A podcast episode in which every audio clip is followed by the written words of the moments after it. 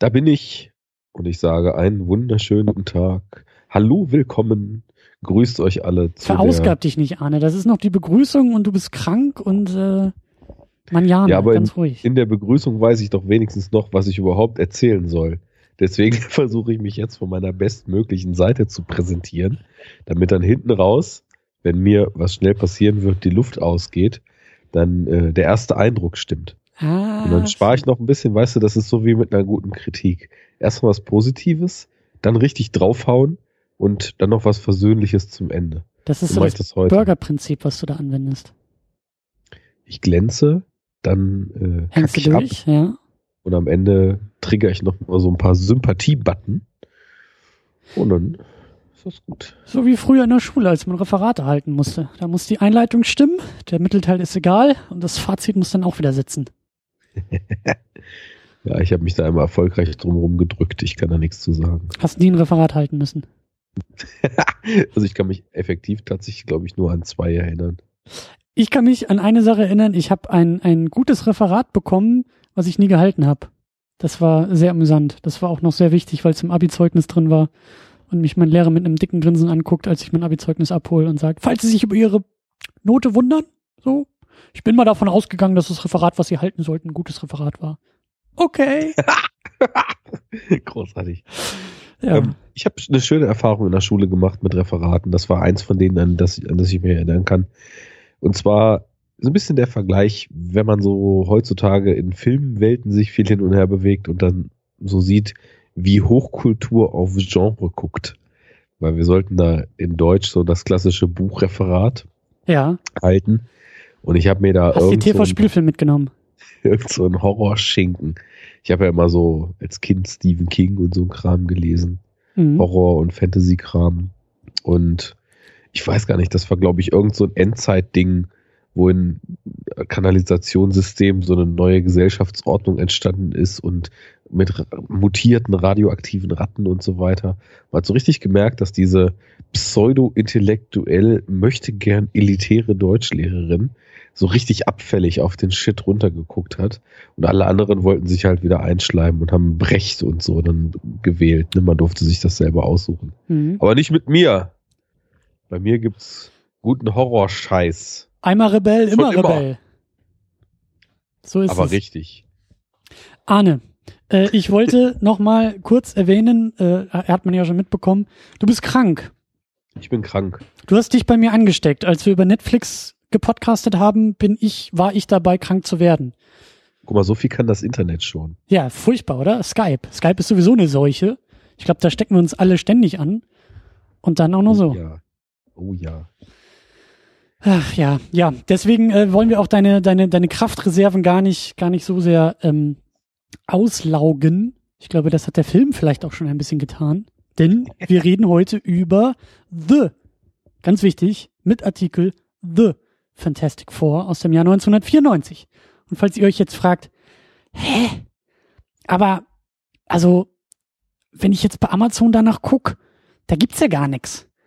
Und wenn ich dann noch in der IMDb oder gerne auch bei Wikipedia gucke, dann heißt es, aber, also der Film, der wurde ja nie veröffentlicht. Richtig. Deshalb haben wir ihn auch geguckt. Ein Film, genau. den es gibt, aber gar nicht gibt. Das können wir. Einfach so. Ja. Und das ist auch das Reizvolle an dem Film. Das ist eigentlich auch der Grund, warum, warum wir ihn gucken. Äh, ich wollte das Ding endlich mal gesehen haben. Ich habe davon auch schon seit Jahren gehört dass es halt diesen Film gibt, dass es da so einen Film gibt von und mit und über die Fantastic Four aus dem Jahr 94. Und diese ganze Produktionsgeschichte wird, glaube ich, zum Ende unserer Besprechung auch nochmal wichtiger. Aber äh, das ist eigentlich ähm, auch schon so, ja, der Grund, warum der hier auf der Liste steht. Ich glaube, der Film selbst verdient das gar nicht so sehr, weil das schon eher so ein bisschen 0815 ist, oder? Ja, ist halt ein Kuriosum. 0815 ist natürlich die Frage, wenn man sich jetzt sehr, sehr wohl im B-Movie-Gefilde fühlt oder naja, vielleicht in Regionen, die der ein oder andere scharfzüngige Hörer auch als Trash-Filme bezeichnen würde. Uh, das tut manchen Leuten in der Seele weh, wenn man das Wort benutzt. Mir manchmal auch. Ja, ich, ich halte da auch generell nicht so richtig viel von. Ich sehe das immer eher so als Filme, die in ihrer Einfachheit eine andere Art von Spaß machen. Ja. Und ne? Filme, die unter anderen Bedingungen und mit anderen Mitteln produziert werden. Also ich finde eigentlich den Begriff B-Movie ganz nett, obwohl der auch kompliziert ist und man sich da auch noch sehr, sehr streiten kann, weil manche B-Movies gar nicht so B produziert sind, sondern mit A-Mitteln, aber am Ende kommt trotzdem nur B bei raus. Ähm, Gerade auch so in diesem Genre, in dem wir uns hier bewegen, ne? Gerade auch aktuellere Dinge, gerade auch sehr hochglanzig produzierte Dinge. Gerade auch Dinge aus dem Hause Warner und DC. Aber darum geht's ja gar nicht. Es geht aus, es geht um, was ist das denn? Das Hause äh, Eichinger. Das Hause, ähm, war das auch noch Canon Films? Es war auf jeden Fall Roger Corman, der da irgendwie dabei war. Ja, der ist ja natürlich, wo wir jetzt dann eben wieder voll in den B-Movies sind, eine absolute Legende, was so schnell produzierte ja, Filme, die mal mehr, mal weniger das gewisse Etwas haben, betrifft. ich weiß nicht. Also ich, wenn man das so durchguckt, man hat auf jeden Fall Sachen und teilweise auch zig Sachen gesehen, die der irgendwie mitproduziert hat. Mhm. So günstige Actionreißer oder auch selber gedreht hat als Regisseur. Weiß nicht, Death Race 2000 oder wie das Ding da heißt, den, den kannte ich zum Beispiel.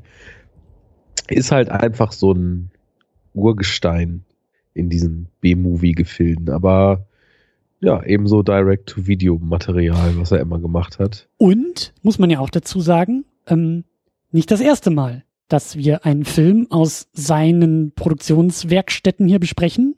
Denn Superman 4 war auch so eine Corman-Nummer. War auch so ein Ding von, hey, wir müssen aber ganz schnell so eine Lizenz durch den Fleischwolf drehen. Mittendrin halbieren wir nochmal das Budget und am Ende kommt dann halt irgendwie sowas raus, was man vielleicht sehr streitbar als Film bezeichnen könnte. ja, aber das hängt wieder vom Blickwinkel ab, ob man da so ein Urteil drüber fällt. Es ist halt einfach kein Hochglanzkino. Es sind halt ein bisschen albernere Kostüme. Bisschen die, weniger Effekte? Die Effekte und die Kulissen vor allem sehen so ein bisschen danach aus, als seien sie aus 60er Jahre TV-Serien geliehen oder übrig gebliebene Sets aufgearbeitet worden. Mhm. Aber ich finde, das hat so ein bisschen was. Ob ich den Film jetzt mochte, das will ich nicht unbedingt behaupten, aber es ist zumindest so, dass ich immer finde, da wird schnell immer gesagt, das ist ja nur billiger Mist und fertig nicht du jetzt, sondern ganz allgemein so diese Rezeption, die halt so sehr auf A-List-Material getrimmt ist, so der Allgemeinheit. Aber ja, das, das ist irgendwie, ja, das ist so, so eine ganz andere Welt, so ein Kino oder Kino in Häkchen, weil es ja häufig eben auch es hm. nicht mehr ins Kino geschafft hat, diese hm. Filme. Hm. Tja. Aber ich bin auch kein Spezialist oder extremer Fan. Ich finde es nur einfach oft putzig. Ja, putzig, putzig finde ich, ist das, ist das hier auch äh, Fantastic Four. Ähm, wie du auch schon gesagt hast, so die Sets und so, ich, ich, äh, wir, wir haben da einiges zu besprechen. Äh, wir machen das ja am Anfang hier immer so ein bisschen so, dass ich versuche in einem Satz ähm, mehr oder weniger und meistens eher weniger den Plot zusammenfassen. Und ich leg da einfach mal los. Es sind sogar zwei Sätze geworden. Ohne Semikolon. Also, es geht darum. Bernd Eichinger versucht verzweifelt sein Spielzeug zu behalten. Roger Corman baut ihm deshalb eine schnelle und billige Sandburg, die Avi Arad für ein paar Groschen aus der Welt schafft. Zu doof nur, dass niemand den anderen spielenden Kindern in der Sandkiste davon erzählt hat. was ich damit meine, was ich damit meine, werden wir besonders zum Ende der Sendung nochmal besprechen. Ähm, ja, das habe ich zumindest darin gesehen. Ich weiß nicht, ob äh, du was anderes gesehen hast. Ja, ich, ich muss sagen, ich habe überhaupt gar keine Hausaufgaben gemacht. Ich habe, und da war ich eben auch schon in diesem Delirium, in dessen Spätausläufern ich mich jetzt noch befinde, den Film gesehen. Und zwar in mehreren Etappen, weil es irgendwie nie so richtig dazu gereicht hat, auch die Augen dabei konstant aufzuhalten. Komisch. Ähm, vielleicht nähern wir uns mal über die Verfügbarkeit. Also ich habe mal so ein bisschen vorher rumgeschaut. Ich bin ja Fan davon, Filme legal zu gucken. Du sprachst es aber schon an. Der ist eigentlich nie rausgekommen. Da gibt es, glaube ich, so eine US Region One DVD Bootleg Edition, die irgendwann mal kam. äh, aber auch so einen gewissen Kultstatus hat. Also ich glaube, eine DVD aus USA als Import hätte man sich für horrendes Geld kaufen können. Und dann muss Hab aber aufpassen, ob du überhaupt gucken kannst, ne? Weil diese, diese Regionalcode-Geschichte ist ja auch immer eine solche. Ja, bei DVD geht das ja noch. Da können ja die meisten Player einfach teilweise echt über eine billige Tastenkombination auf der Fernbedienung unlocked werden. Ja, aber ich glaube, bei Konsolen hast du schon, hast du schon ein Problem. Also wenn du da irgendwie eine PS3 oder 4 oder Xbox oder so dein eigenes. Das kann gut sein. So wie ich. Das sind die einzigen Laufwerkgeräte, die ich noch hab. Okay. Nee, ich bin ausgerüstet. Ich habe äh, einen Sony Blu-ray Player, den ich aber auch nicht unlocked habe, weil ich zwar eine ganze Menge Importe hier habe, aber eigentlich alles UK und Europa.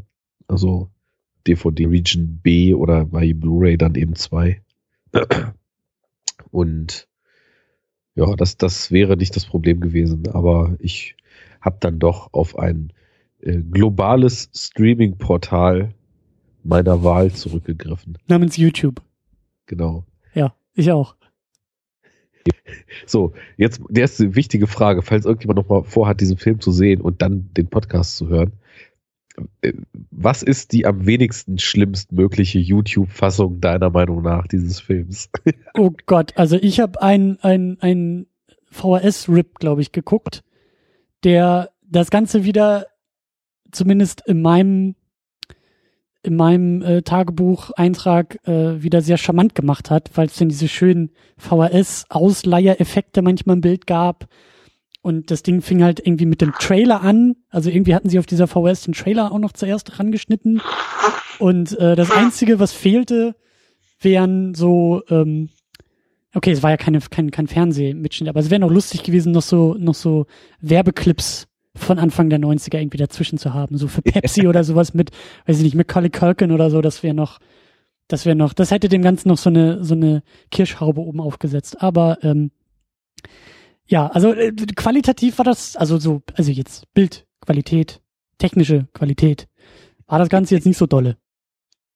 War das denn äh, wenigstens eine 16 zu 9 Fassung? Oder hast du dir nee. 4 zu 3 gegönnt? Ich glaube, das war 4 zu 3. ja, genau. Und der Film ist nämlich eigentlich in 16 zu 9. Und als ich dann die ersten zwei Minuten der 4 zu 3 Fassung gesehen hatte, dachte ich, okay, ich gucke jetzt doch nochmal. Dann gibt es diese Fassung, die heißt irgendwie The Fantastic Four 90, 1994 Subtitulos Españolas oder so. du hast sie mit, mit spanischen Untertiteln geguckt. Die, waren, die waren zum Glück optional. Okay, schade. Da war, da, war, da war das Bild dann in 16 zu 9. Oder mit Wobei, Synchro wäre noch besser gewesen. Ei, ei, ei, ja, genau. Captain Fantastic. Arriba. ähm, das, das Problem war, also es war zwar alles an Bildmaterial, was eigentlich in der 16 zu 9 Fassung enthalten sein sollte, auch auf diesem YouTube-Rip, der ebenfalls von irgendeiner VHS kam und vom Bild her viel zu hell war, aber immerhin war alles drauf. Bloß das Bild war halt gestaucht. Und wenn es irgendwas gibt, was mich wahnsinnig macht, dann ist es ein falsches Seitenverhältnis. Aber glücklicherweise gibt's ja das Webtool Stretch.site, mit dem man sich falsche Seitenverhältnisse von YouTube-Streams zurecht äh, ja, schieben kann, sage ich mal. Das muss man aber auch dazu sagen. Also hier in der Superhero Unit müssen wir ja manchmal echt durch so brennende Ringe springen. Oft, also bisher waren es teilweise DVD-Releases, die schwer aufzutreiben waren oder die dann halt irgendwie so eBay UK und sowas, ne? Aber die Nummer ist schon Next Level. Also da jetzt noch irgendwie anzufangen, dir deinen Browser zu optimieren und so, das ist schon Hut ab, Arne, Hut ab. Was tue ich nicht alles, für unsere Sendung hier. Mit vollem Einsatz. Wenn ich mich dann Absolut. schon nicht schlau lese und keine Hausaufgaben mache, gucke ich wenigstens den Film so, wie er vielleicht irgendwann mal gedacht war oder auch nicht. Und auch das ist wie damals in der Schule. Das, was man nicht gemacht hat, macht man dann zumindest mit Einsatz wieder weg. Genau. Ja. War stets bemüht, stand schon immer auf dem Zeugnis. Absolut. Das, äh, ja, das kenne ich auch. Zweiter Vorname und so. Aber Arne, nachdem wir geklärt haben, wo man diesen Film in welchem Seitenverhältnis und von welchem äh, originalen Medium gucken kann, lass uns doch vielleicht mal äh, einsteigen. Also, wenn wir jetzt den von mir zumindest formulierten Plot noch mal ein bisschen auf den Film konkreter beziehen möchte, weil ich gehe mal davon aus, dass nicht jeder das Ding geguckt hat äh, und auch gucken wird oder will, aber eigentlich ziemlich Standard Fantastic Four Geschichte. Also wer die anderen Filme kennt, wer das Ding von 2005 kennt und das letzte Reboot da von 2015, ähm, zuallererst mein Beileid, also für das letzte Reboot. An zweiter Stelle, dann habt ihr eigentlich auch diesen Film gesehen. Weil so die klassische Geschichte, da irgendwie, äh, ne, wie heißt der? Dingsbums, Mr. Reed, der Forscher und Dr. Doom und irgendwie seine Sue Storm und dann werden sie die Fantastic Four und das Ding und bla bla bla. Das ist alles das Gleiche. Also mir war das neu. Ich habe das neue Reboot nicht geguckt. Ich habe diesen Film vorher noch nicht geguckt. Und ich habe Fantastic Four und Fantastic Four Rise of the Silver Surfer damals zwar mal gesehen. Das ist aber auch das Einzige, was ich darüber weiß, dass ich sie anscheinend mal gesehen haben muss. Ja. So, mehr ist da eben nicht hängen geblieben. Und ja, ich kannte die Origin jetzt nicht dass die da versuchen, irgendeinen Meteoriten oder was das war. Ja, ich glaube, das variiert auch immer mal so ein bisschen. Ich habe auch keine Ahnung, wie da das Original in den Comics ist. Ähm, aber so dieses Grundprinzip, da ist halt irgendwie Dr. Doom und da sind halt diese vier, diese Truppe von vier anderen Leuten und die haben irgendwas mit Forschung am Hut und am Ende sind sie irgendwie Bösewichte und Superhelden und so. Also die Nummer ist eigentlich immer gleich. Das variiert, wie gesagt, ob das jetzt irgendwie Meteorit ist oder ich glaube, in dem, in dem jüngsten Reboot war das irgendwas mit so einem, mit so einem, mit so einer Raumsonde oder so einem Dimensionsportal oder so, aber das Prinzip ist eigentlich immer gleich. Die versuchen da irgendwelche Experimente und am Ende geht's schief. Und der eine ist halt böse und die anderen haben halt ihre Kräfte und müssen sich an diese Kräfte gewöhnen. Und auch da ist ja das Prinzip von ne, Mr. Fantastic, der sich da so gummimäßig ähm, formen kann und sie, die unsichtbar wird und irgendwie Johnny Storm heißt er ja, glaube ich, der äh, als Human Torch unterwegs ist und das Ding, das halt einfach scheiße aussieht, aber ein bisschen stärker ist. So, diese Nummer ist eigentlich immer gleich. Ja, gut. Ähm, ich fand es einfach nur ulkig, als ich das gesehen habe, dass so diese typische ähm, ja, Science Gone Wrong Geschichte da ja auch so eine Rolle spielt. Wir hatten das ja mal in unserer ersten Folge so ein bisschen aufgedröselt, was ja. eigentlich an Comic-Epochen äh, und so weiter es gab. Und dieses, die Wissenschaft ist schuld für Mutationen, für Monstrositäten, für ja. dies und das. Das ist ja auch wieder hier voll das Ding. Das Reed und sein Kumpel Victor. Das Ding I see what you did there. Got it. Dass die eben versuchen, äh, überhastet und nicht korrekt berechnet, aber ja. eben durch wissenschaftlichen Forschungsdrang und Selbstüberschätzung diesen komischen Himmelskörper da. Ich weiß überhaupt nicht, was sie mit dem, mit dem machen wollten. Ich habe das nicht richtig verstanden, muss ich sagen. Ja. Irgendwie erzählt ja am Anfang so ein Klischee-Professor, dass er, dass dieser Himmelskörper es ermöglichen würde, äh, auch mit oder kurz unter Lichtgeschwindigkeit zu reisen und dass man da unglaubliche Erkenntnisse gewinnen könnte. Und dann machen die da irgendwas und dann explodiert alles und dann ist Victor tot. Aber nein, er ist doch nicht tot. Er wurde von zwei mit Ostblock-Akzent sprechenden Schergen fortgeführt und zu Metal Face Doom gemacht.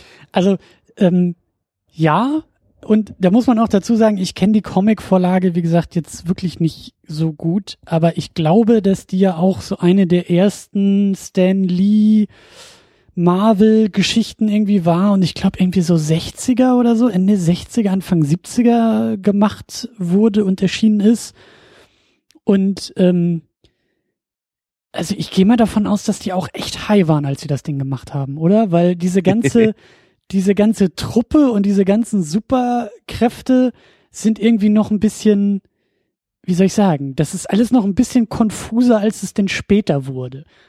Also viele Motive anderer Marvel-Helden haben wir hier auch. Also das Ding und der Hulk sind jetzt nun nicht, also finde ich, sind sie schon sehr verwandt. Ähm, aber durch das Zusammenwerfen dieser vier dann doch so unterschiedlichen Typen aber eben auch Superkräfte, Schrägstrich Superhelden, wird das Ganze noch mal ein bisschen, ja, ähm, ulkiger, ein bisschen, ein bisschen merkwürdiger, finde ich. Weißt du, was ich meine? Also, ja, dieses Team ist halt auch schon, schon bevor sie da irgendwie ihren Unfall haben, sehr, sehr absurd, weil irgendwie das Geschwisterpaar, diese Waisenkinder und der eine Forscher und der eher so kräftige, naja, irgendwie Kumpel von dem Forscher, also die allein in einem Raum an einem Tisch sind schon sehr absurd. Ja, dass die irgendwie ja, also zusammengewürfelt also dazu muss ich auch sagen, auch das habe ich, also du musst das alles allein machen hier heute, weil auch das habe ich überhaupt nicht verstanden, was das alles soll. Ähm, also am Anfang sieht man ja, dass er eigentlich mit seinem Kumpel Victor forscht und dieser ja. muskulöse Ben, der dann mal Moment, so Moment, Moment. Später. Ich glaube auch schon, bevor er da irgendwie seinen Unfall hat, heißt er Victor von Doom. Ja. Also, also, weißt du, wenn mein Arbeitskollege, ich meine, du bist Chemiker, ja, wenn du im Labor neben dir da jemanden stehen hast, der irgendwie, weiß ich nicht, Hans-Peter von Schrecken heißt, ja, und irgendwie an einem geheimen Superexperiment forscht, dann würdest du doch auch ein bisschen skeptisch schon werden, oder? Und sagen, Junge, mach mal früher Feierabend und arbeite hier nicht im Dunkeln bei Blitz und Donner noch weiter, sondern äh, da, da stimmt doch schon was nicht. Und wenn der dann auch noch blaue und grüne, blubbernde und dampfende Flüssigkeiten unter seinem Abzug hat, Absolut. dann werde ich erst recht skeptisch. Absolut. Weil wie wir ja gelernt haben durch die Popkultur, wenn Wissenschaftler blaue und grüne, dampfende Flüssigkeiten in ihren Reagenzgläsern haben, dann ist das pure Böse nicht mehr weit. So, aber also auf jeden Fall, er ist halt der Wissenschaftler, er forscht da, dieser Ben ist einfach sein Kumpel und dann ist er da, irgendwann schaut er mal bei dieser Familie rein, das kleine Mädel himmelt ihn an und der Junge findet ihn cool. Dann ist Schnitt zehn Jahre später und ich habe das irgendwie so verstanden, dass er nach zehn Jahren da das erste Mal wieder hinkommt, weil es ist, es wird ja auch so auf die Tochter geschwenkt, als ob er voll den Moment hat, wow, sie ist ja eine junge Frau geworden mhm, und mhm dann die Blicke, die sie ihm immer noch zuschmachtet, weil sie seit Kindestagen schon in ihn verliebt ist. Und dann kommt er da an und das Erste, was er macht, nachdem er die nach zehn Jahren wieder sieht, ist sie in sein Raumschiff mitzunehmen und in die Atmosphäre zu fliegen und diesen komischen Himmelskörper da wieder zu verfolgen. War das so? Weil wenn, dann ist es schon richtig geil, einfach nur so also, vom Drehbuch her. Ich muss dazu sagen, ich habe den Film auch manchmal ein bisschen aus dem Augenwinkel geguckt und habe mich an solchen Sachen auch schon nicht mehr gerieben. Also auch am Ende da die, die Hochzeit, die aus dem Nichts kommt. Also ich kenne ja diese Figurenkonstellation aus den anderen Filmen. Ne? Das er und sie ein, ein Paar sind und irgendwie heiraten, war, glaube ich, auch in den Comics, also ist sozusagen Comic-Tradition, ist jetzt auch nichts, was Clark Kent und Superman irgendwie erst in den 90ern sich errungen haben, sondern das war da, glaube ich, schon relativ schnell und relativ früh der Fall. Aber ähm, da, äh, bei diesem Film hier kommt eine ganze Menge irgendwie aus dem Nichts. Und ist halt schon auch ich weiß nicht, ob man das jetzt als Kritik so hart ansetzen kann, weil wir hatten vorher auch schon Filme, die sehr ähm, sehr plotgetrieben waren, weil es in den Comics irgendwie so drin steht. Aber hier ist es halt auch der Fall. Ne? So dieses klassische, oh, in den Comics ist es so und so und dann kriegen sie ihre Kräfte. Naja, wie machen sie es im Film? Naja, irgendwie ist uns egal. Hauptsache, sie kriegen die Kräfte. Hauptsache, das und das passiert, Hauptsache, das und das passiert. Und ähm, dementsprechend äh, überhastet sind hier so manche, manche Elemente. Also allein die Tatsache. Das muss ich aber auch noch sagen, ja? ich, ich reibe mich da keineswegs dran ich finde das einfach unheimlich lustig. Also ganz im Gegenteil zum Reiben.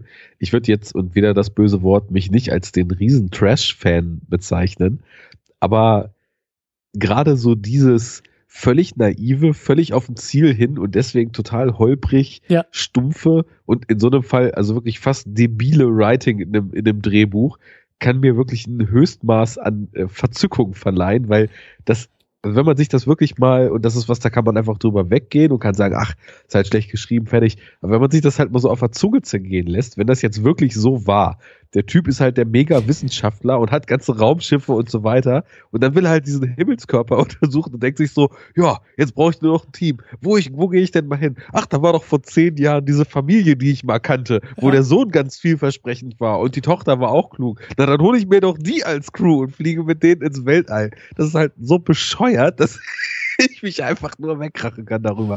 Und von dem Schlag kommt halt, wie du schon sagtest, noch einiges in dem Film. Und das hat mich dann zwischendurch immer mal wieder so positiv erheitert aufgrinsen lassen. Ja. Auch wenn so der Gesamtfluss halt nicht sonderlich mitreißend war, hatte der durch, durch genau so einen Schmuh schon seine Momente. Absolut. Und dann gibt's ja auch diesen total super, super schönen, käsigen Moment, als sie da genau nach diesem Wiedersehen ja alle vier zusammenstehen und dann da irgendwie die Mutter oder, oder das war doch, glaube ich, so ein Waisenhaus oder so. Aber als sie dann irgendwie sagt, hey, look at you, the Fantastic Four. Und alle halt wie, wie in so einem Gruppenfoto irgendwie posieren und man wahrscheinlich irgendwie nebenbei auch noch so den Z-Fotografen schnell mal ins Bild geschickt hat. Genau. Ja, das war auch genau einer dieser Momente, der folgte dann ja so direkt damit man schon mal weiß, wie hier die Weichen gestellt sind, ja. falls irgendjemand es noch nicht mitgekriegt hat im Vorfeld, worum es ja. geht, wenn man einen Film guckt, der Fantastic Four heißt. Ne? Absolut. da muss man schon mal auf Nummer sicher gehen. Aber zum Thema naiv und ähm, cheesy und und ähm, im positivsten aller Sinne dieses Comichafte, ja, was man damit, also so im, im, im wie soll man sagen, im absurdesten auch assoziiert, ist für mich eben auch äh, Dr. Doom als Bad Guy, der immer irgendwie im Halbschatten sitzt und dann manchmal gezeigt wird, wie er auf seinem Thron sitzt und daneben irgendwie die Feuerkelche und dann sitzt er da und lacht einfach nur. das fand ich halt auch irgendwie geil. Also das ist natürlich als jemand, der dieses Genre auch sehr ernst nehmen kann, da blutet ein bisschen das Herz, aber als jemand, der auch sehr über dieses Genre lachen kann und auch mit diesem Genre sehr viel und sehr schön Spaß haben kann, ähm, ist das pure Freude. Ja, das ist aber auch nicht nur so ein Genrephänomen, sondern das ist halt wirklich die Tradition solcher B-Movies, ne?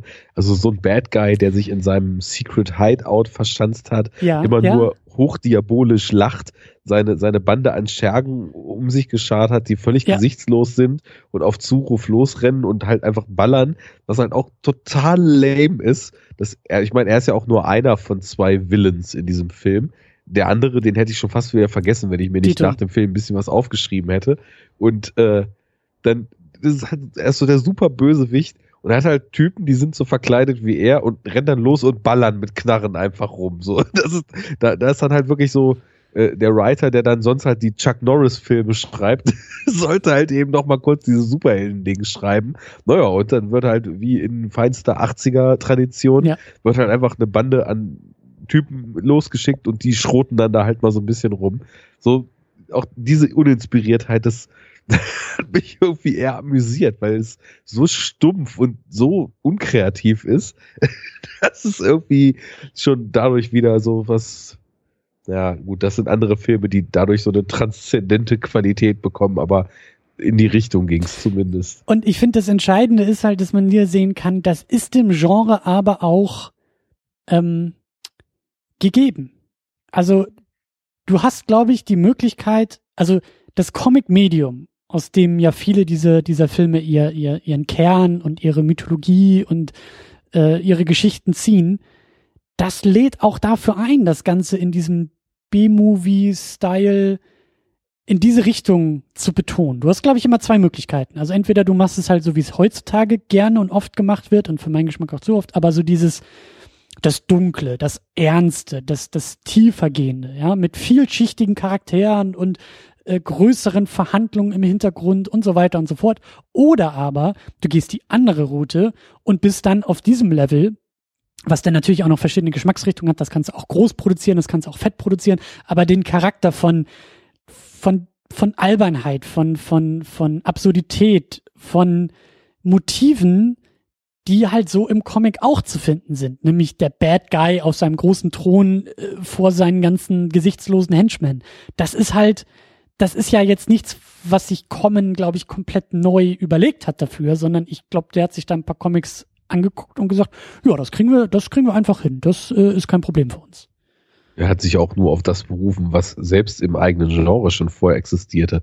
Also ich meine, das ist ja auch so ein gängiges Motiv in so einer Art von Film, dass auf dem Genre, was man bedient, die großen Kracher der Vorjahre dann einfach in so einer abgespeckten, qualitativ nicht ganz mithaltenden Version rezitiert werden. Und dieser zweite Willen, der ja am Anfang irgendwie so der, der fiese dieser äh, Diamantendieb äh, oder was das soll, ne? der mit britischem Akzent aus dem Gully guckt, ist, das ist doch im Endeffekt eins zu eins äh, war, wie ja, mit, mit, mit seiner, mit seiner Höhle da, wo er seine Freaks hat und so weiter. Das hätte doch auch in einer besseren Variante schon wieder so ein Typ aus dem Tim Burton Film sein können. Oh ja. Der, ja. der sich da im, im, im Dunklen irgendwo in der Kanalisation oder so verschanzt und seine, seine Freaks um sich hat und selber so ein aus der Welt gefallener ist, was der jetzt hier will in dem Film und was das alles soll, das ist ja eine ganz andere Frage, aber da, da zitiert man ja eigentlich schon fast auch Dinge, die es selbst im Superheldenfilm vorher schon gab. Ja. Aber es passt ja, das ist so mein Argument. Es passt. Es ist halt Auf kein allzu großer Bruch mit dem Quellmaterial, wenn du das so aufziehst, wie es hier aufgezogen wurde. Man muss sich halt auch überlegen, Superheldenfilme sind aufgrund der Flut, in der wir sie mittlerweile erleben und aufgrund dessen, dass sie eben auch durch diese ja, Veernstung ja. durch Nolan sind sie irgendwie ja auch Mainstream-Material geworden. Mittlerweile sowieso, also Nerdkultur mhm. Ist ja viel präsenter in der ganzen Allgemeinheit und jeder weiß ja, diese Nerds so mit Comics und dann hier gehen sie ins Kino und gucken sich hier ihre Marvel-Filme an und so. Das ist ja halt auch schon so ein gängiger Gesellschaftstrope geworden.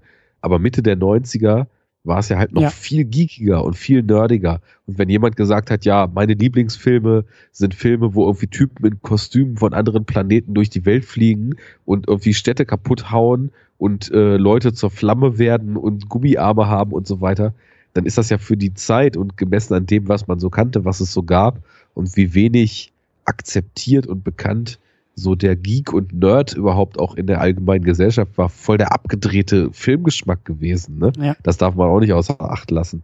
Ja. Ja, das stimmt schon. Und, und wir sind ja auch noch, wir sind im Jahr 94, wir haben ja hier auch so ein bisschen schon ausgearbeitet. Gesundheit. Gesundheit. Oh, ich dachte, wenn ich hier mute, hörst du mich nicht. Shit. Doch, doch, doch, doch. Aber äh, ich glaube, das, das sollten wir auch drin lassen. Es gibt nämlich äh, hoffentlich in den Kommentaren auch gute Besserungswünsche. ja, zwinker, ich will zwinker. hoffen absolut. Äh, was ich sagen wollte ist, ähm, wir sind ja auch noch ein bisschen, also wir, wir arbeiten hier ja so ein bisschen filmhistorisch und chronologisch. Für mich sind eben die beiden großen Namen und großen Produktionen Superman und Batman im Rücken. Das sind eigentlich so die, wie wir auch rausgearbeitet haben, so die wichtigsten Vertreter bisher, die das Material auf eine neue Stufe holen, die das Ganze auch noch zum ersten Mal oder, oder zum zweiten Mal, aber neuerdings ernst nehmen und ähm, auf verschiedene Arten und Weisen diese Ernsthaftigkeit ausdrücken. Ernsthaftigkeit nicht zu verwechseln mit dem, was Nolan nachher draus gemacht hat, aber mit diesem, mit diesem Anspruch, mit diesem Anspruch dem Quellmaterial gegenüber, dem Zuschauer gegenüber, dem Kinopublikum gegenüber. Das ist ja auch so mein Argument, dass, dass diese beiden Filme so wichtig für das Genre sind. Und es ist halt noch nicht so, dass, so wie in der Gegenwart, diese Ernsthaftigkeit eigentlich bei jeder Produktion vorhanden ist oder eben, wenn sie nicht vorhanden ist, massiv bestraft wird. So wie eben bei dem, bei dem jüngsten Spider-Man Reboot, was dann teilweise, oder eben auch das, die Fantastic Vorgeschichten, die jüngsten und so. Also es ist, es ist, hier ist also im Jahr 94 ist es eher noch die Ausnahme, den guten und gut produzierten Superheldenfilm zu haben. Die Regelmäßigkeit ist denn eher das, was wir auch schon oft besprochen haben.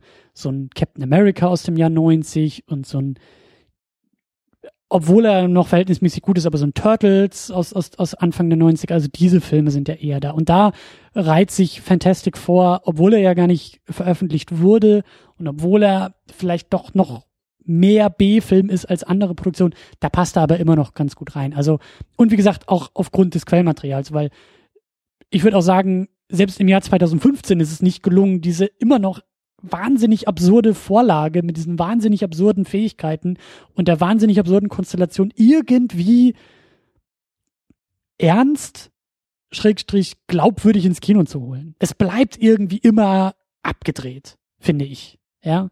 Und, äh, ja, deswegen, aber die Frage ist auch, geht das anders und will man das anders? Weil, also ich finde, wie du es ja. schon gesagt hast, diese Konstellation, die ist in sich schon so ulkig, äh, ich würde mir wünschen, dass es da viel mehr Mut noch zu einer viel, viel krasseren Abgedrehtheit eigentlich gibt. Mhm. Weil, also, ja. warum soll man das ernst machen? Das, das wäre so ein Film, wo ich mir denke, der müsste halt völlig über die Stränge schlagen und einem im Sekundentakt nur so What the fuck Momente liefern, wo du immer nur denkst, ey, das kann doch nicht sein. Wer kommt denn auf so eine abgedrehten Ideen? Da können die doch nicht noch einen draufsetzen, aber sie machen's. Ja. Weil du kannst halt diese unglaubliche Fülle und Vielfalt an Comichelden, die es gibt, du kannst die ja nicht auf eine Formel runterbrechen. Und das passiert halt. Und das ja. ist ja auch das DC-Problem jetzt. Jetzt soll halt plötzlich irgendwie äh, der erste Film düster sein und dann die Justice League aber lustig, weil wir wollen ja jetzt alle lustig. Und äh, ja. Dann, dann kommt hier äh, dies noch quer und das noch quer und ist eigentlich eine total bekloppte Idee, wird dann aber total ernst gemacht und das geht nicht auf. Ich finde, man muss auch den Vorlagen auch ihren Geist und ihren Charakter lassen. Und das ist halt, wie du schon meintest, wer weiß, was die geraucht haben. Also das ist halt totaler Camp. Und so richtig schön sympathischer Quatsch, ne? Der Gummimann, ja. die Unsichtbare. Ja. Ja. Das steht auch noch voll in der Tradition von so, ja wirklich so 50er Jahre Hollywood B-Movies, ne? So einfache, also ich meine die Comic-Reihe an sich halt. Ja. So der Typ, der halt irgendwie zum Steinmonster wird und äh, der Gummimann und die Unsichtbare, das, das ist so, das ist irgendwie total simpel, aber in der Konstellation irgendwie dann auch so abgedreht gedacht. Und äh, aber irgendwie ja auch interessanter als Helden, die eigentlich alle nur stark sind und Sachen kaputt hauen können. Absolut. Und also da muss man auch dazu sagen, ähm, oder meine Vermutung ist, selbst wenn es andere Produktionshintergründe gegeben hätte, nämlich nicht, also da kommen wir nachher auch noch ein bisschen drauf zu sprechen. Aber wenn das Ding jetzt eben nicht schnell und billig und für die Schublade gemacht worden wäre, wäre es immer noch schwierig gewesen. Guck dir das Ding zehn Jahre später an. Du hast es geguckt, du hast es schon wieder komplett vergessen, aus gutem Grund. Die Dinger sind einfach auch total banal, äh, diese, diese Fantastic-Vorfilme, also auch die anderen. Und äh, ich, ich glaube, das ist super, super anspruchsvoll und schwer, ähm, ja, da was ordentliches draus zu zimmern weil nur allein mehr Budget löst das Problem auch nicht. Und ähm, wie du sagst, da, da, da braucht es vielleicht auch eine an, andere Herangehensweise, vielleicht auch ein tieferes Verständnis oder ein anderes Verständnis noch fürs Material. Ich hoffe schon, dass das Ding auch irgendwann bei Marvel nochmal wieder direkt landet und nicht diese Umwege über Fox gehen muss. Ähm, kommen wir aber am Ende auch noch ein bisschen drauf zu sprechen. Aber weil du gerade so schön gesagt hast, so dieses, diese Absurdität im Material, dieses Moment von, oh nein, die legen dann noch eine Schippe oben drauf, obwohl es schon total quatschig und blödsinnig ist. Genauso ging mir das hier in dem Film, als sie diese, diese, diese blonde Frau, diese, diese blonde Künstlerin, äh, äh blinde, nicht blond, diese blinde Künstlerin eingeführt haben, die, ähm, die irgendwie aus dem Nichts kommt, die völlig die hängt irgendwie so halb im Plot mit drin, weil dieser Juwelenbösewicht sie, glaube ich, irgendwie braucht für seinen komischen Plan, der sowieso keinen Sinn ergibt und eigentlich gar nichts im Film zu suchen hat. Aber sie ist halt irgendwie dabei. Und sie ist halt dabei, um am Ende äh, gegenüber äh, äh, dem, dem Ben Grimm, also dem Ding, sagen zu können, hey, ich mag dich, ich bin blind, ich kann ja gar nicht sehen, wie entstellt du bist, ich kann es nur fühlen und du bist trotzdem ein cooler Typ. Und das hat echt den ganzen Film gedauert, bis ich gemerkt habe, stimmt, das gab's in diesen späteren Produktionen auch. 2005 war das, glaube ich, oder 2007 bei dem Silver Surfer Ding, aber da ist das auch schon aufge aufgetaucht und auch da habe ich mich gefragt, was soll das jetzt? Also das ist so absurd und mit allergrößter Wahrscheinlichkeit irgendwo in den Comics auch total tief verankert und gleich in der dritten Ausgabe schon dazugekommen und bla bla bla, diese Liebesgeschichte mit der blinden Frau und so. Aber das macht doch hinten und vorne überhaupt keinen Sinn. Also das ist doch wirklich so arbiträr, das ist doch so künstlich da reingeflanscht, weil irgendjemand wahrscheinlich im Comic gelesen hat, oh, diese Person taucht da auch auf und äh, also das, das rundet für mich das Absurde in dem Film irgendwie nur noch mehr ab. Also auf mich wirkte das wirklich wie Filmmaterial, was man brauchte, um irgendwie auf Langfilmlänge zu kommen. Und da habe ich tatsächlich vermutet, dass vielleicht, wenn der Film zu kurz gewesen wäre, die Lizenz auch weg gewesen wäre. weil so, nee, das ist ja jetzt hier kein Langfilm, das ist 70 Minuten unterschritten, äh, das, das geht so nicht. Vielleicht haben sie deshalb. Ich weiß nicht, also es hm. gab natürlich eine schöne Szene, als alle gleichzeitig versuchen, sie zu überfallen. Warum auch immer, weil, also ich, sie hat ja irgendwann mal eine Skulptur ausgestellt und dann ist Ben da reingelaufen, wenn ich mich nicht irre, hat die kaputt gemacht und haben die sich da schon kennengelernt oder ich weiß das auch Was nicht war mehr. Dann los? Auf jeden Fall war sie dann ewig weg und irgendwann sollte sie dann halt von gefallenen Helden Skulpturen machen und hat, hat dann ja gemerkt, ah, es sind ja meine Freunde, die hoffentlich nicht gestorben sind, bei einer Explosion im Flugzeug irgendwo im Weltall, nach der sie dann einfach auf einer Wiese auf der Erde aufwachen. und ja, dann erstmal ihre Kräfte entdecken ich, also ich, ich kann dir nicht sagen, was die sollte und wie vieles, das ist wirkt einfach so zusammengekleistert. Ja. Keine Ahnung. Ich sag ja, das wirkt so, als ob sie da irgendwie zehn Comic-Hefte gelesen haben und aus jedem so einen Punkt rausgegriffen haben und dann daran geflanscht und äh, so nach dem Motto, naja, das ist ja im Comic, das müssen wir auch machen. Sonst sind die Fans ja, ne, sonst äh, haben wir ja kein, kein gutes Feedback bei den Fans. Ähm, ja. Was ich auch sehr witzig und unglaublich charmant finde, ähm, und für mich auch ein Argument, für mein Ausgangsargument äh, dieser ganzen Diskussion hier, die Superkräfte. Das ist so billig und so, so, ich finde es ja, wie gesagt, charmant auf eine gewisse Art und Weise, aber es zeigt einfach die Art und Weise, wie sie mit den Superkräften arbeiten, dass es tatsächlich ein großes Budget für diese Filme braucht. Du kannst diese Filme, das sind effektgetriebene Filme, das ist effektgetriebenes Material, das kannst du eigentlich nur, das heißt nicht, dass mit einem großen Budget auch ein guter Film bei rauskommt, haben wir auch schon oft genug gesehen, werden wir auch noch oft genug sehen, dass das ja auch nicht stimmt. Aber ich glaube schon, dass das ein, ein, ein notwendiges ein notwendiger Bestandteil ist dieser Filme. Du brauchst mehr als diese eine Million Dollar, die sie da 94 zusammengekratzt haben, um diese, um, um diese Filme überhaupt machen zu können. Weil hier, also eines der teuersten Sache, äh, Sachen in dem ganzen, in der ganzen Produktion war das Kostüm von, von dem Ding.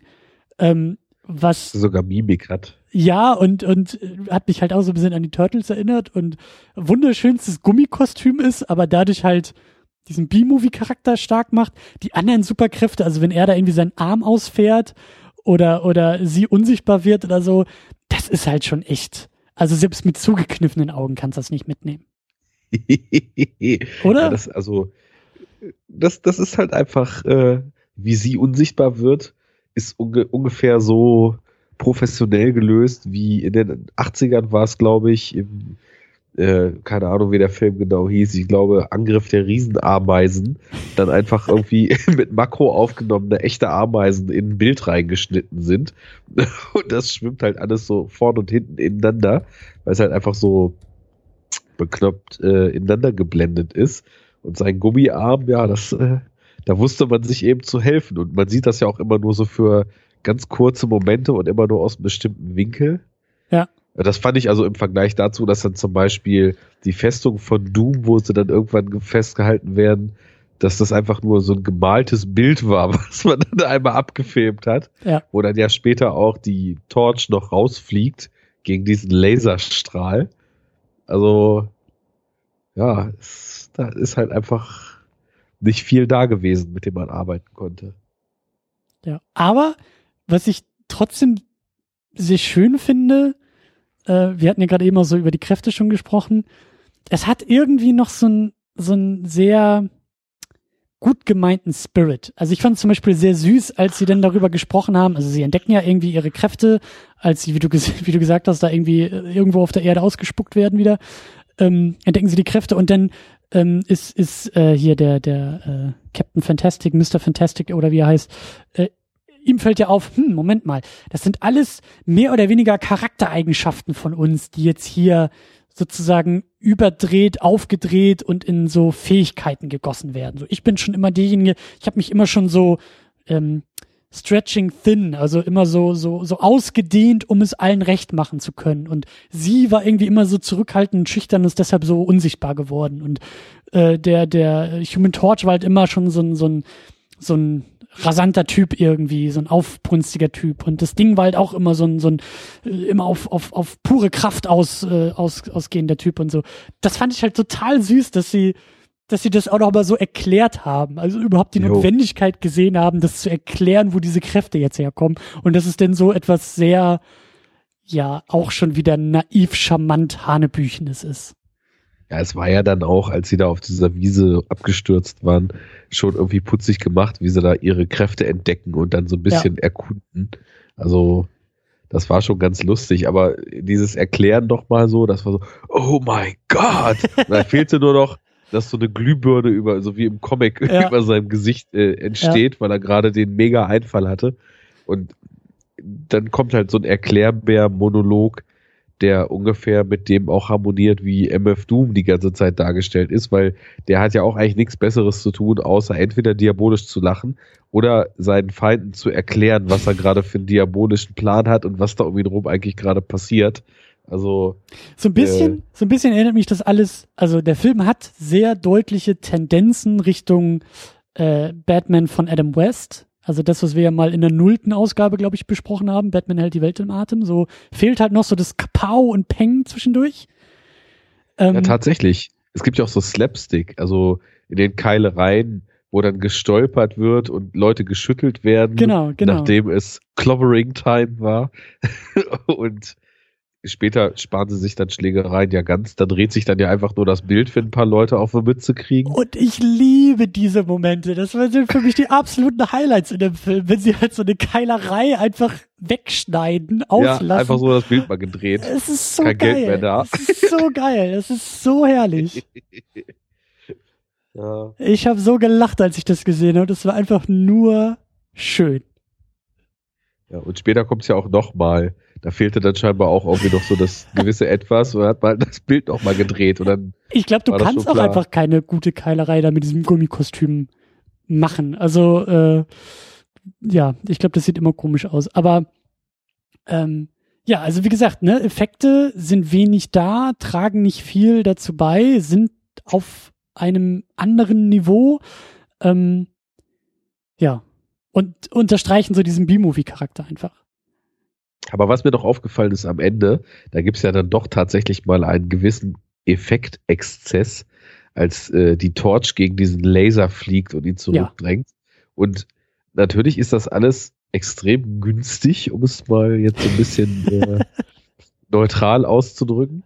Aber es ist irgendwie schon auch diese Tendenz, dass so äh, am Ende irgendwie buntes Licht-Overdose ist, mhm. die man auch in äh, modernen Blockbuster-Superheldenfilmen so kennt. Am Ende muss buntes Licht sein und am besten grüner Strahl im ja, Himmel. Absolut, und den haben sie auch im letzten Reboot wieder, wieder gefunden, da die Nummer mit irgendwie Laserstrahl in den Himmel und New York wird bedroht. Das ist exakt das Gleiche. Das ist genau das Gleiche. Ja. Insofern wegweisend, was wir hier sehen. Grundlegend. Wegweisend. Absolut. Ja.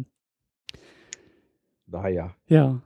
Genau, eine Sache, die ich auch noch kurz erwähnen wollte, äh, die ich halt eher lame fand, aber interessant, dass es diesen Moment auch wieder gibt, dass ähm, ja, das hatten wir auch schon ein bisschen erwähnt, aber das Ergründen, das, das Finden, das, das Entdecken der Superkräfte. Da gibt's halt eben noch einen Moment, als sie da irgendwie, ich glaube, die sind da ja irgendwie eingesperrt und ähm, da kommt so ein Arzt vorbei und dann gibt's da wirklich ah, so. Der Lupendoktor, ja. Der, der Lupendoktor, genau der. Und dann gibt's ja auch diese Montage, dass er da von Patient zu Patient geht und fragt, hey, was kannst denn du Tolles? Und dann immer erstaunter ist über die Fähigkeiten, die ihm da irgendwie äh, dargebracht werden und, und äh, das ist halt auch so ein total wichtiges Element in jedem Superheldenfilm. Ne? Also da erinnere ich mich zum Beispiel, ähm, Sprung ein bisschen, ein bisschen weiter in die Zukunft, aber der erste Spider-Man macht das halt so unfassbar gut, als, als äh, Peter Parker auf dem Häuserdach steht und ja herausfinden muss, zum ersten Mal gezielt dieses Spinnennetz zu verschießen.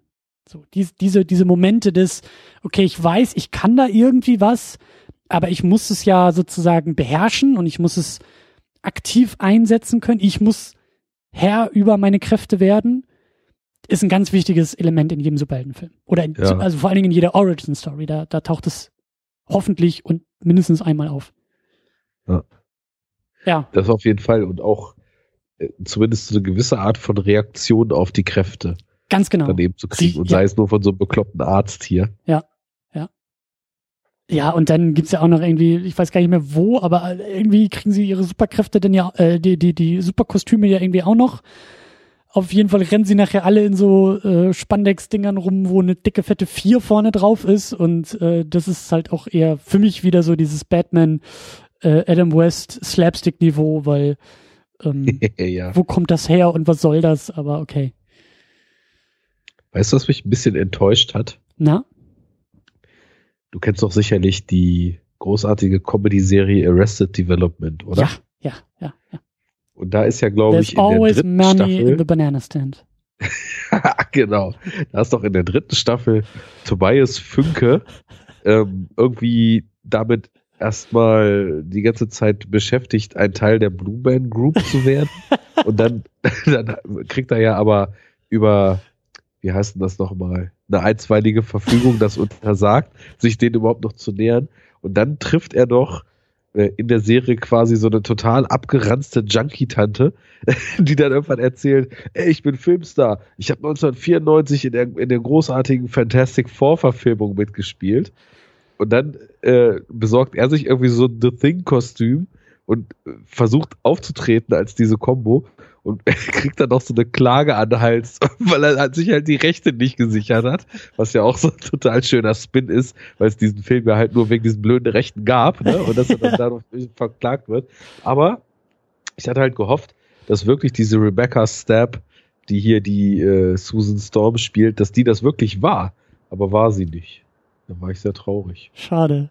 Aber der Meta-Meta-Humor von Arrested Development äh, passt sehr gut auf dieses, auf diesen Meta-Meta-Film. Oh, also ich glaube, das ist wirklich die lustigste Serie, die ich kenne. Die ist, die ist auch genauso, wie ich vorhin meinte. Du denkst immer, ey, das geht doch gar nicht mehr, was da gerade passiert. und dann wird über diese geilen Schnitte noch einer und noch einer und ja. noch einer draufgesetzt. Ja, ja. Und diese vierte Staffel, kleiner Callback an unsere Netflix-Sendung, die ja von Netflix produziert wurde, ist meiner Meinung nach das ultimative Irrsinnsmeisterwerk. Aber da soll sich jeder sein eigenes Bild machen. Vor allen Dingen, wenn wir schon beim Thema Produktion sind, weil die Schauspieler teilweise ja nicht mehr in denselben Szenen am Set waren. Also sie haben zwar Szenen zusammen gespielt, aber in unterschiedlichen Takes jeder für sich aufgenommen und nachher per Greenscreen zusammengeschnippelt. Ach was. Das ist wirklich so. Das ist ja geil. Weil die halt irgendwie so Stress hatten, alle gleichzeitig irgendwie ans Set zu holen, wegen Termine und so. Ähm, wurde das wohl, äh, also, nö, habe ich halt gelesen. Ich war ja nicht dabei. Aber ähm, ja, das habe ich halt auch gehört, dass sie das Ding so ein bisschen, ähm, ja, äh, wie sagt man, mit heißer Nadel produziert haben.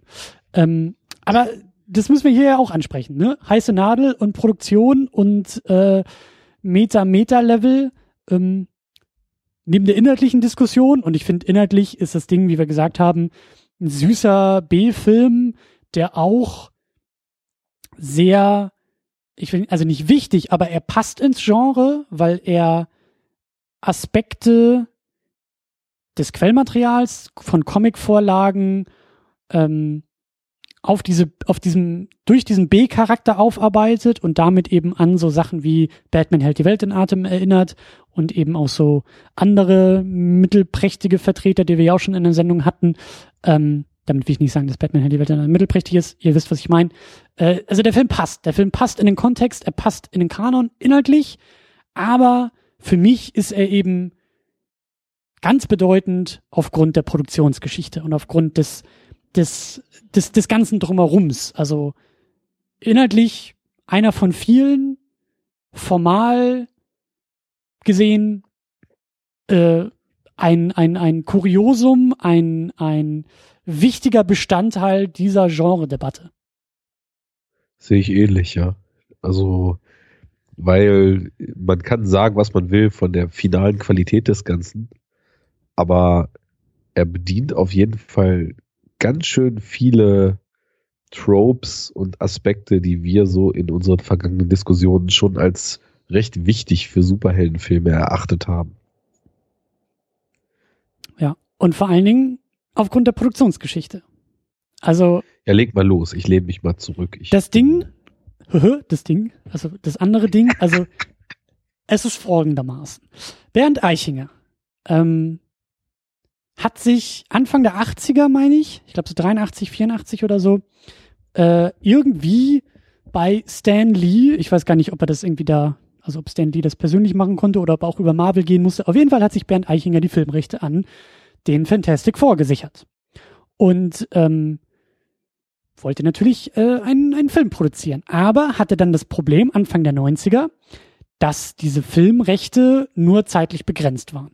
Eine Sache, die heutzutage auch nicht selten ist, dass gesagt wird, hey, hier sind die Rechte, ne, wenn, wenn irgendwas lizenziert wird, hier sind die Rechte, mach mal einen Film draus, wenn du es aber nicht machst, kriegen wir nach so und so vielen Jahren die Rechte wieder zurück und können sie wieder anders vergeben, weil sonst wird ja irgendwie jeder sich gegenseitig die Rechte abkaufen und keiner irgendwelche Filme großartig machen.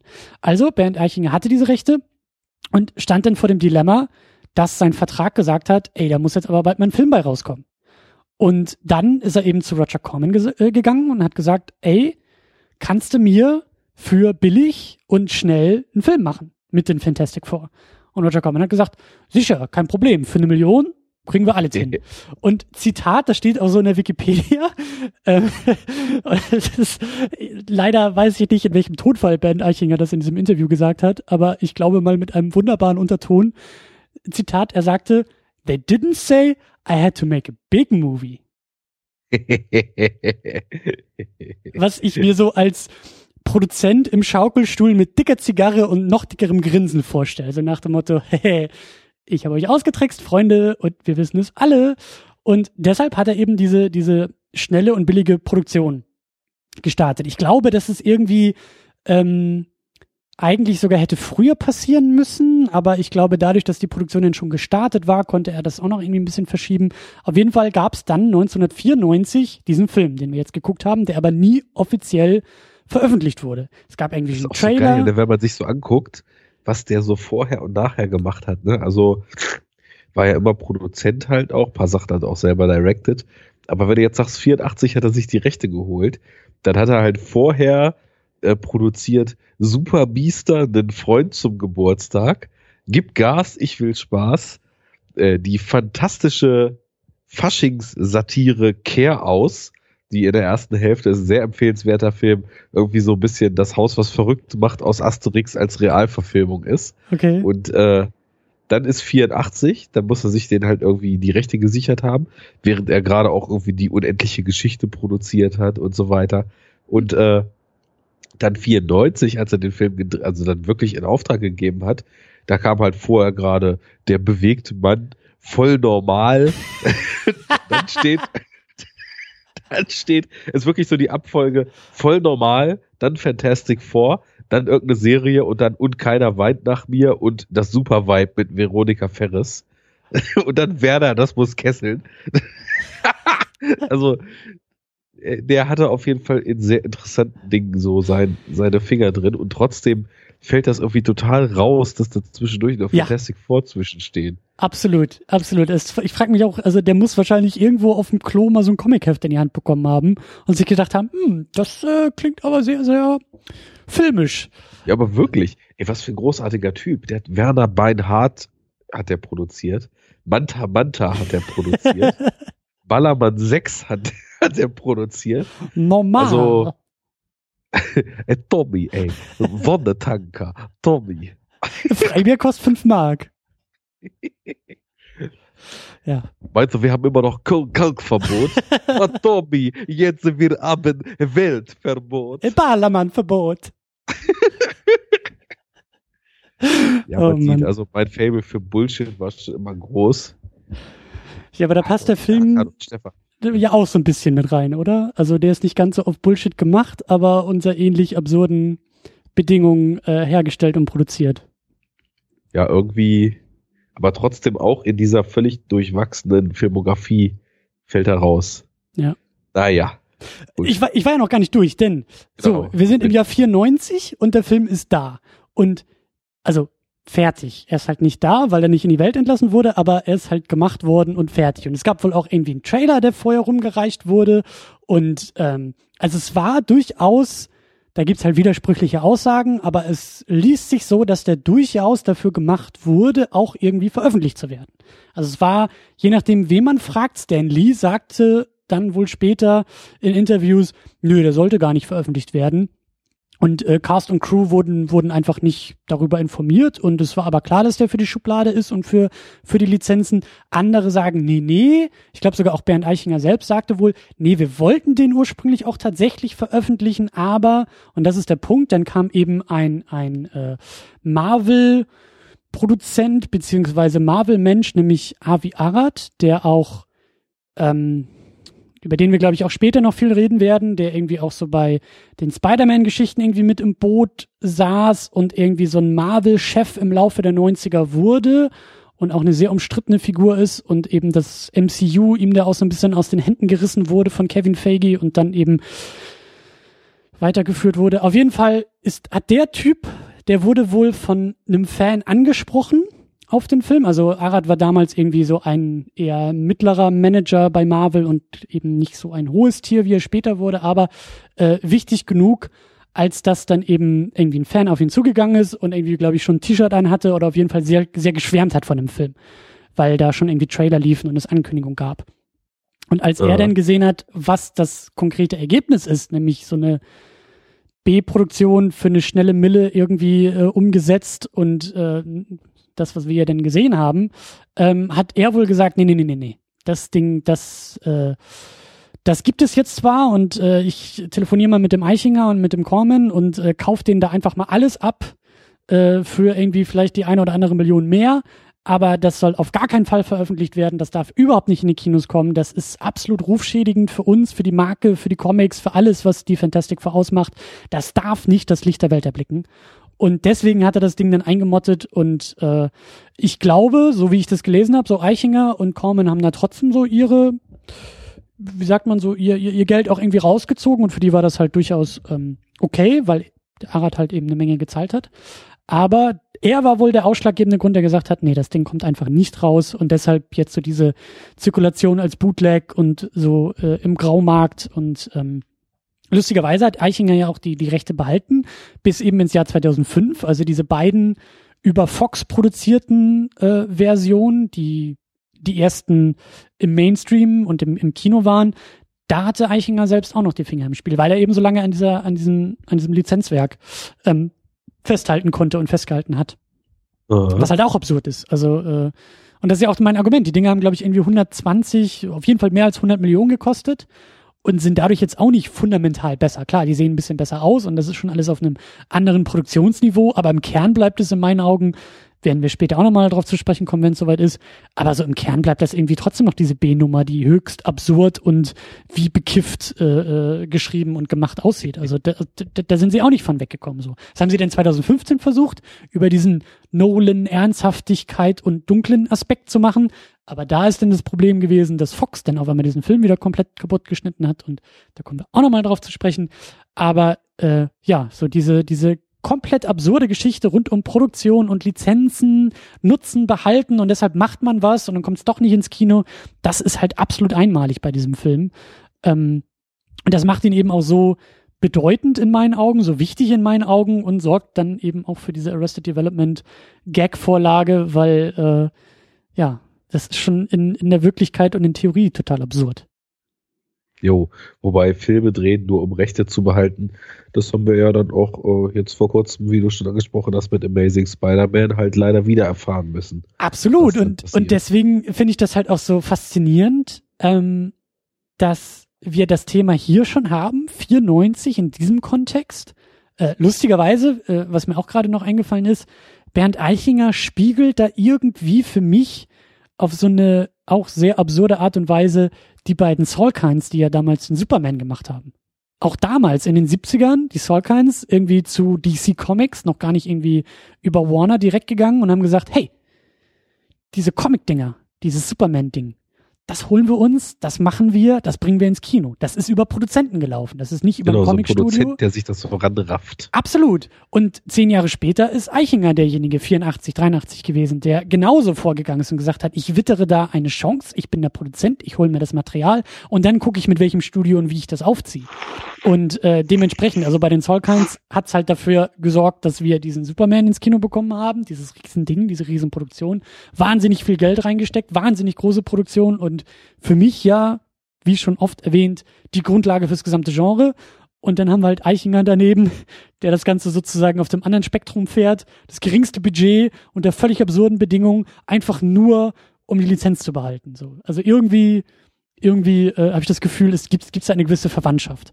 Aber ähm, ja, das Thema Lizenzen, Filme machen, um eine lukrative Lizenz behalten zu dürfen, ist etwas, wie du sagst, was wir in der Gegenwart haben, und was ja in der Gegenwart auf anderem Niveau, aber ähnlich passiert. Also du hast jetzt gesagt, Amazing Spider-Man, also dieses Reboot Amazing Spider-Man und in meinen Augen ganz besonders Amazing Spider-Man 2, ähm, zeigt, dass das eben auch mit viel Budget und dann doch im Kino immer noch Blödsinn ist.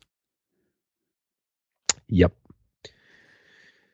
Tja, hätte, hätte vielleicht Bernd Eichinger sich noch ein bisschen stärker eingebracht. Er hätte Revolutionäres schaffen können. Stell dir vor, in, in Fantastic Four von 94 wäre Manta gefahren worden und der Film hätte in Köln-Kalk gespielt. Anne, du kommst davon jetzt nicht mehr runter, oder? Von, von, von, von diesen Bildern in deinem Kopf? Nee. Das, ich ich stelle mir gerade vor, wie, wie äh, Reed mit seinen Gummiarmen rumexperimentiert und dann kommt Tommy ins Labor und sagt, und dann ey, kommt, was der, denn hier? kommt der Arm von, von Reed zurückgefahren und hat so einen Kasten Bier, so ein Ramsdorfer Kölsch dabei. ja, genau, genau. Und dann kommt Campino von den Toten Hosen ins Bild und sagt, ey Jungs, was macht ihr denn hier? ja gut, aber das, das geht schon in Richtung, da sind wir dann bald auch wieder auf Friedberg und Selzer Territorium hm. und da möchte ich mich nicht hinbewegen, ehrlich gesagt. Na gut. Äh, lass uns noch kurz bei den Fantastic Four bleiben. Ähm, bisschen losgelöst von Eichinger, denn auch da finde ich, ähm, du hast jetzt die, die Filme von 2005 gesehen die von 15 noch nicht. Ich finde es erstmal interessant, dass alle, fast, also wirklich auf, fast auf das Jahr genau, alle zehn Jahre versucht wird, diese Fantastic Four ins Kino zu bringen. 94, 2005, 2015.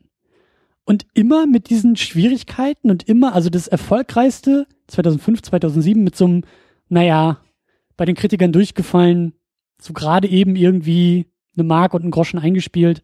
Aber Weißt du, so, das ist dreimal versucht worden unter drei höchst unterschiedlichen Bedingungen und Situationen und dreimal ja. ist es eigentlich schiefgelaufen.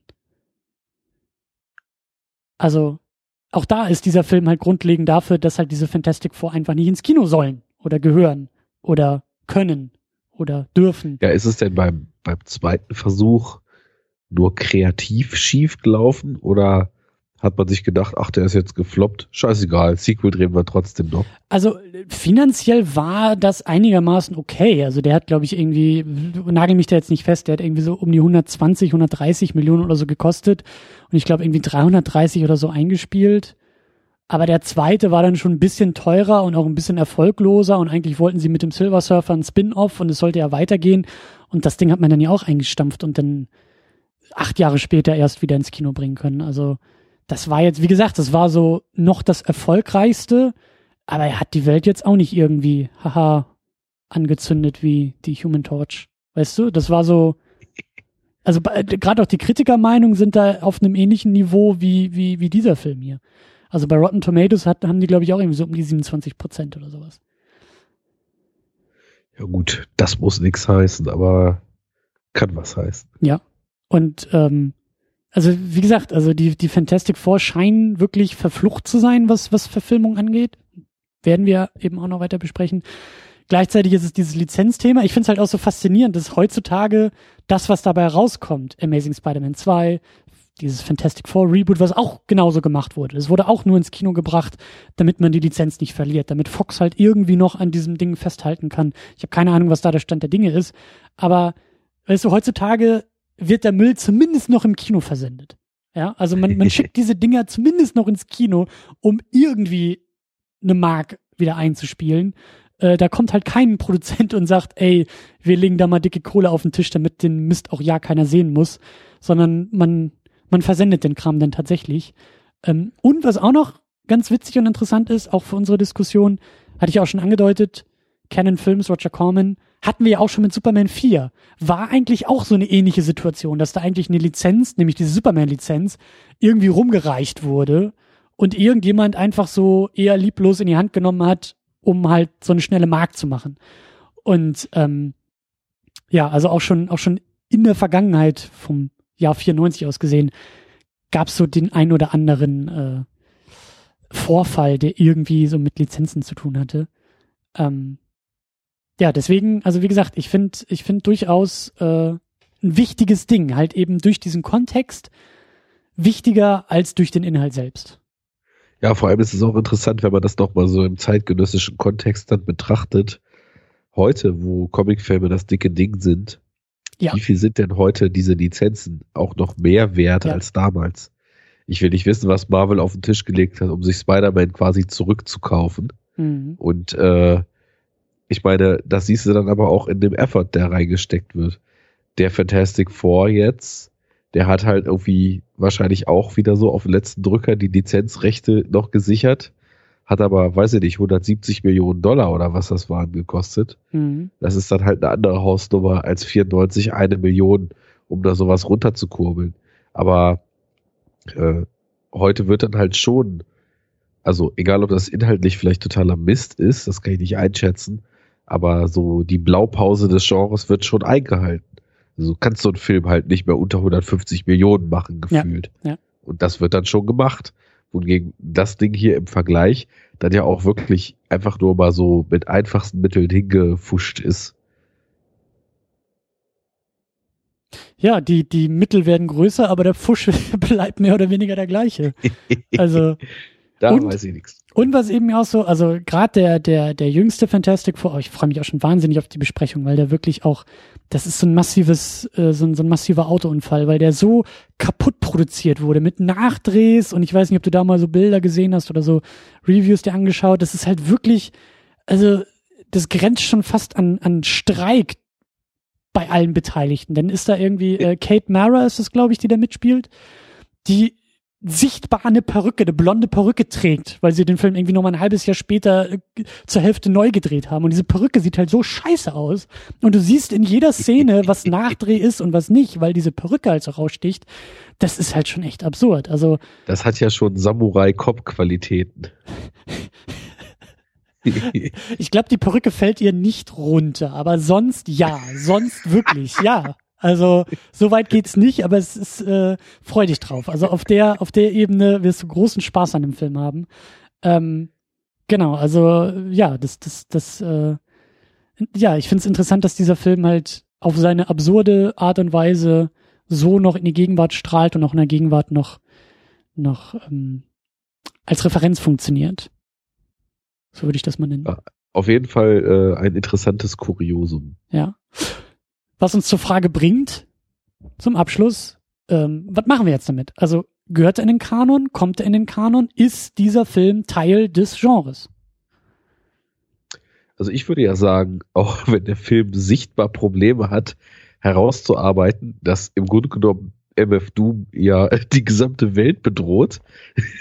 Das wird zwischendurch zwar mal erwähnt, so ganz fühlen kann man das aber nicht, dass da was auf dem Spiel steht. Äh, nichtsdestotrotz haben wir ja hier vier selbstlose Helden, die, mhm. ja, warum auch immer, über sich hinaus wachsen und diesen Fiesling bekämpfen, gemeinsam als Einheit für die Menschheit. Also Superhelden sind schon. Würde ich auch sagen. Ähm, sie, also, ja, es ist schwierig. Also, sie sind, hm. sind sie Superhelden? Sind sie Helden? Irgendwie ja, aber durch dieses Begrenzte und durch dieses sehr enge Filmen und auch inhaltlich sehr eng arbeitende auch schon irgendwie schwierig. Also so wirklich Interaktion mit der Umgebung haben sie nicht sie treten nicht wirklich so als Symbole auf. Sie sind halt die Typen in ihren Kostümen mit den, mit den Kräften, ja, so den Haken würde ich da ransetzen. Ähm, gleichzeitig haben sie inhaltlich diese ganzen Versatzstücke, so dieses Origin Story und Kräfte entdecken und der Bösewicht, der böse ist, aus welchen Gründen auch immer, aber er ist böse und er ist sichtbar böse. Äh, all das ist, ist schon irgendwie dabei. Für mich ist aber das Zünglein... Äh, erfüllt ja auch diese Außenseiter-Freak-Rolle gesellschaftlich verstoßen werden, nur von Freaks dann aufgenommen werden, weil diese komische Bande von dem ja. Zweitwillen nimmt ihn ja auf dann. Ja, und wie du auch so schön gesagt hast, auch dieses Motiv der Wissenschaft, die böse Wissenschaft und die Wissenschaft, die, die, die aus Normalus Superhelden, Superkräfte irgendwie machen. Das, da, da sind ganz viele Versatzstücke auf jeden Fall vorhanden. Für mich ist es, wie gesagt, das ausschlaggebende Argument, dieses Produktionsding drumherum, dass ich wirklich sagen würde, also allein dafür gehört das Ding schon, schon mehr dazu als zum Beispiel dieser Captain America aus den 90ern. Ich glaube, den hatten wir so ein bisschen ausgeklammert und haben gesagt, ah, das ist irgendwie, da ist zu wenig dran für dieses gesamte Genre, aber ich finde hier, also ich finde, die arbeiten inhaltlich auf, auf ähnlichen Ebenen, nämlich so dieses Runterspulen dieser, dieser Comic-Vorlage und oftmals Abhaken von Versatzstücken. Aber hier kommt eben noch so dieser Produktionskontext dazu, bei dem ich sage, der ist irgendwie so wichtig und so relevant für das Genre, dass dadurch für mich so das letzte Quäntchen dazu kommt und der Film dann doch irgendwie seinen Platz verdient. Sehr schön. Dann sind wir uns daher einig. Und du mit deinen letzten Kräften noch dabei. ja, von mir kommt tatsächlich nicht mehr viel, aber ich denke, das ist jetzt auch nicht der Film, über den wir, wir in jedes müssen, kleinste ja. Detail noch einsteigen müssen und dann irgendwie noch zwei weitere Stunden drüber diskutieren müssen. Nein, das, das äh, kommt dann, glaube ich, eher bei dem 2015er. Der wird nochmal sehr, sehr interessant und sehr heiß. Wie gesagt, die Fünfer, das Fünfer-Ding und Siebener-Ding ist eher so, meh, ziemlich egal, gibt's halt. Aber der 15er hat wieder, hat wieder seine ganz eigenen ähm, spannenden ich, Geschichten zu erzählen. Ich denke auch, dass äh, wenn wir so ein bisschen neuer werden, unsere Sendung auch vielleicht durchgehend länger werden werden. Mhm. Also ich meine zum Beispiel das Superman Double Feature, da haben wir ja auch ein paar Stunden runtergerockt, weil da gab es halt einfach viel zu besprechen. Und in welche Richtung auch immer, ich denke mal, bei den neuen Filmen, selbst wenn wir uns da mehr oder weniger fast nur auf diese Superheldenperspektive beschränken, äh, ja, da gibt's viel, an dem man sich die Zähne ausbeißen wird. Und äh, von daher ist aber noch lang hin. Also Mhm. Äh, auf dem Weg wird wohl auch noch der ein oder andere kommen. Absolut. Also ich, ich glaube, der entscheidende Punkt wird wirklich so die 2000-Wende sein. Das äh, sieht man ja auch schon da bei uns in der Auflistung, bei uns im Blog, so äh, unter dem Fahrplan, den wir da aufgestellt haben. Um die 2000-Wende wird's halt richtig heiß. Dann, dann, dann geht's Wenn richtig du dann Spider-Man das dritte Mal in einem Podcast besprechen darfst.